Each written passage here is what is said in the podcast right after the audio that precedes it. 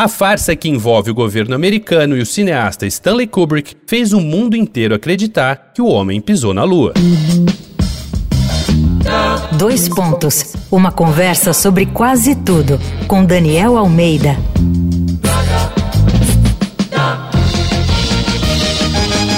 Esse é mais um episódio da série Paranoia Delirante aqui do Dois Pontos, toda dedicada às teorias da conspiração. Vale na ciência, na arqueologia, nas vacinas, porque ultimamente, não sei se você se deu conta, mas a imaginação de algumas pessoas está voando mais que pipa em campinho de futebol. Aliás, tem gente que jura que o planeta Terra é um campinho de futebol, só que um pouco maior. E com a Lua não é diferente.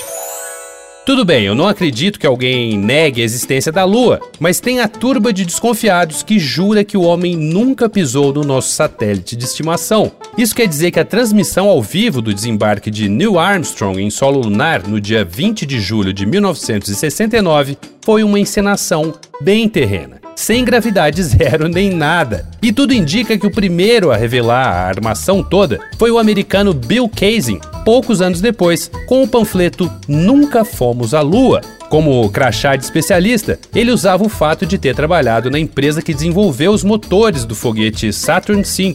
Casey bradava que depois de perceber um problema técnico na Apollo 11, a NASA achou que o show tinha que continuar, então lançou o foguete sem tripulação enquanto os astronautas encenavam a coisa toda em um galpão em Nevada.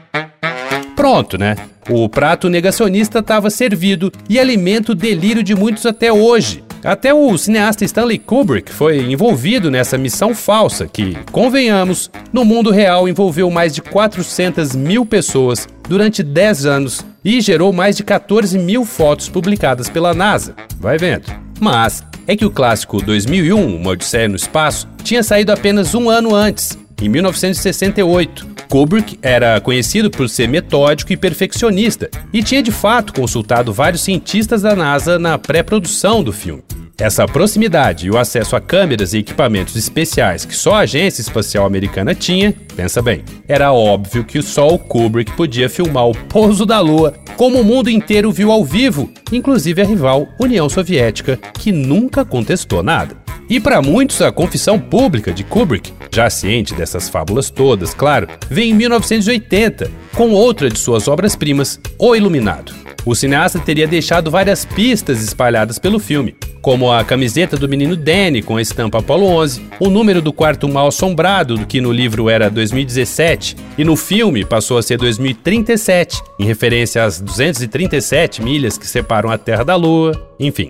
Para simplificar, eu fico com a colocação do astrofísico Neil deGrasse Tyson num vídeo de perguntas e respostas para o site da editora Penguin britânica. Ele fala que com toda a documentação existente dos projetos de engenharia, dos prédios e instalações construídas, das milhares de pessoas envolvidas, seria muito, mas muito mais fácil simplesmente mandar três cidadãos para a Lua e pronto. Vai lá no arroba Danico Illustration e dá uma olhada nas ilustrações inspiradas na série Paranoia Delirante. Eu sou o Daniel Almeida, dois pontos. Até a próxima. Você ouviu Dois Pontos, uma conversa sobre quase tudo com Daniel Almeida.